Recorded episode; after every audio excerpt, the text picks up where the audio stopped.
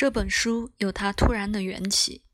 当一个朋友提醒我，冥王星将要进射手座，因此有更多的射手座以及木星强大的冲击，将很明显的在外部世界和每个个体中呈现。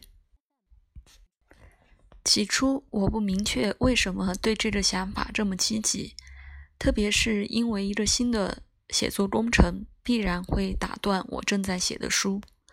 然而，每当我向熟悉占星学的人提起这个想法，我发现自己得到了更多的写一本木星的书的热情的展望，因为这个最大的星体传统上以更大的好处著称。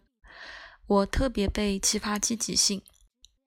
不过，占星学文献中的论述简短和过于简单。在细想这个项目几天后，我终于意识到，我自己的占星行运反映了一个强大和递增的木星节奏。这并不奇怪。我以前的书一部分，当它们被创造。出来时，我经历了基本能量的循环产生的强烈的特性。因此，虽然我尝试了一些方法，不理会这个想法，认为它不切实际，或者只是我其他精心制定的计划中的一种消遣。明显的木星在我面前就够了。当我最后检查所有我的行运的星体。我被提醒，不只是我有一个木星的回归，一个先天木星的能量和欲望的十二年的更新，也有行运的木星连接我的星盘的守护星三次，在我写这本书的这一年。然后，当我观察我的推运，我注意到我的推进太阳和月亮都进入了射手座。实际上，有一个行运的新月在射手座一度，正好在这个项目中间的时候。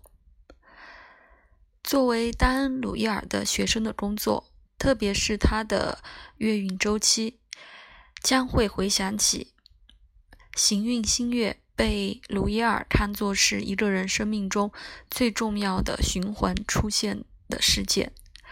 这种情况每二十九年半都会发生。标记了个人成长和发展的一个全新的循环，因此顺从我的明显的木星的命运，我必须承认与木星相交是明智的。因此，这个项目开始了。然后，在收集我写这本书需要的参考资料和笔记时，我偶然发现了更多的证据。